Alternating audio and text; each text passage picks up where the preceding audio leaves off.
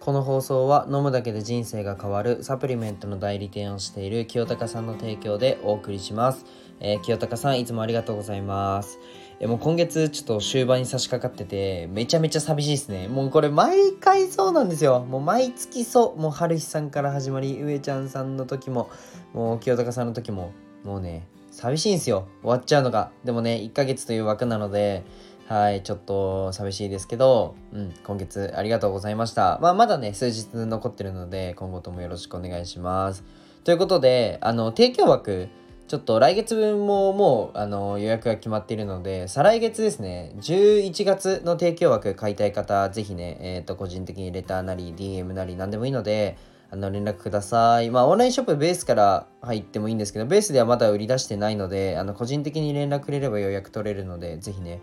えー、スポンサーになってくれる方募集します。えっ、ー、と、おはようございます。世界一の医療施設を作ることを目的に事業をいくつかやりつつ、看護師もやってるひじりです。えー、1.2倍速で聞くのをおすすめします。まあ、いつもね、このラジオを聴いてくださってありがとうございます。初めての方はね、ポチってくれてありがとうございます。えー、今日のテーマは、やばい習慣というテーマで話していこうと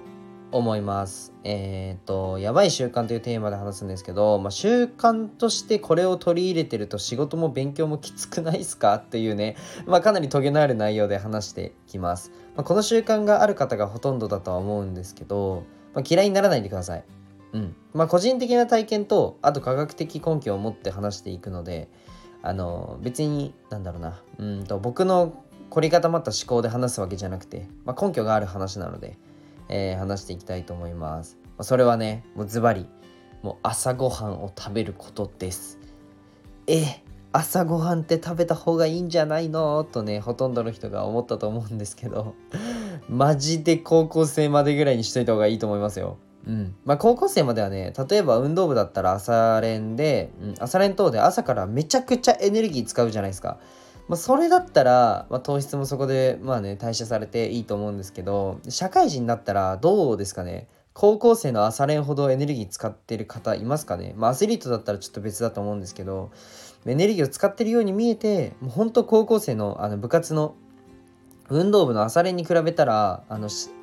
もちろんねあの考えたりするのでエネルギーを使ってるかもしれないんですけど身体的なエネルギーって全然使ってないんですよ。うん、朝ごはんなんて食べたなんてって言ったらあれなんですけど食べたらもう僕は眠くて業務にならないと思います。てかならないですね実際。というのも、まあ、使わないエネルギーブドウ糖を代謝するために体働いて眠くなっちゃいますよね。うん。で昼ごはんもぶっちゃけもう少量めちゃくちゃ少量にしたいです。でなんか朝ごはん食べないと頭が働かないっていう方がね、うんと多いですが、まあ、糖分が足りてない状態と逆に満たされすぎている状態は糖分が多い方がパフォーマンス落ちるんですよ。いやいやいや、でも朝ごはんを食べないとという方もね、100%いるので、もうこの話聞いても100%いるので、もうね、試して 試してみてくださいで。ちなみに僕のおばあちゃんがね、朝ごはん信者なのですが、まあ、そこまで朝ごはんを、えー、食べることを推奨するならね、是非ね、自分の体で試してみてください。まあ多分ね、朝ごはんを食べる生活しかしてないと思うので、食べ今までね、ずっと食べてきた人は。なのでね、まあ両方試して、あの、いい方を選べばいいと思うので、なんか科学的根拠って100人に対して100人当てはまることではないと思うので、まあね、いや、僕は朝ごはん食べた方がパフォーマンスいいんだよなとか、いや、私は朝ごはん食べた方がいいんだよなっていう方もね、まあ中にはいると思うので、ぜひね、両方試してみてください。でもマジで騙されたと思って1ヶ月ずつ、うん、今月は食べない月。今月は食べる月みたいな感じで自分の体でデータを取ってみてください。まあ、試してみてください。あのちなみに僕はね、朝ごはん食べている、えー、自分の午前中の活動も知ってる上で話してます。僕の場合は朝ごはんを食べない方がパフォーマンスが上がるというのが分かりました。うん、まあでもさすがになんか糖質を全部抜きにするのは多分最初はきついと思うので、まあ、バナナ1本とか、まあ、そういうとこから始めればいいのかなと、えー、思います。まあ、とまあね、まあ、なんでこんな話をするかっていうのを言うと、別に朝ごはんが食べれるとか、そういうことじゃなくて、朝ごはん食べない方がいいとか、もう それについて語りたいわけではなくて、朝ごはんを食べるのが常識になってますよね。まあ、でも、それは実はね、科学的にも意外とデメリットの方が大きかったりとか、っていうのが最近分かってきています。まあ、それなのにもかかわらず、まあね朝ごはんをひたすら押してくるのはえっと多分ねそれがない生活をしたことがないからだと思うんですよ。うん、で人はまあなんか人間って習慣だったり日常に染まりやすい生き物だと思っています。置かれた環境が普通になるんですよね。うん、だって今考えたら別に戦争って日本だと普通じゃなかったじゃないですか。でもや戦争してた時に生まれてもうあの軍事教育をされてた人たちって戦争が普通なんですよ。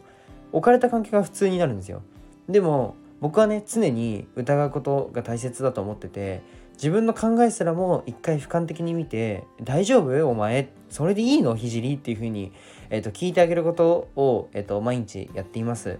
うん、でこれを聞いてあげることがね、えーと、自分にね聞いてあげることが大切なんじゃないかなっていうふうに思います。まあ皆さんの中でも、まあ、多数派なことだけど疑問を持ったことで好転した出来事とかって多分あると思うんですよ。うん。で、何かあったらね、是非教えてください。えー、ここのね、コメント欄で待ってます。でね、ちょっと、あのー、話、まあ、若干飛んじゃうかもしれないんですけど、昨日ね、あの、楓さんという方と、えー、コラボライブをしたんですけど、僕のチャンネルでね、珍しく、あの、めちゃくちゃ楽しかった。めちゃめちゃ楽しかった。で、あの、その方はインスタグラム、その方ののインスタグラム覗いてくれればわかるんですけど、あのオートミールというものを食べていて超美味しそう。もう朝ごはん食べないでみたいな。なんか食べるとあの頭回んないよとか言ってたんですけどあのちゃんとね糖質もあ血糖値が上がりにくい、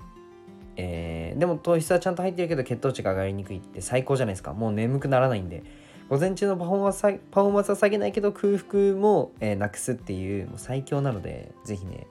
えっ、ー、と香里さんの、えー、チャンネルとインスタグラム覗いてえっと、オートミール食べてみようかなっていう方がいたらね、是非ね、えー、食べてみてください。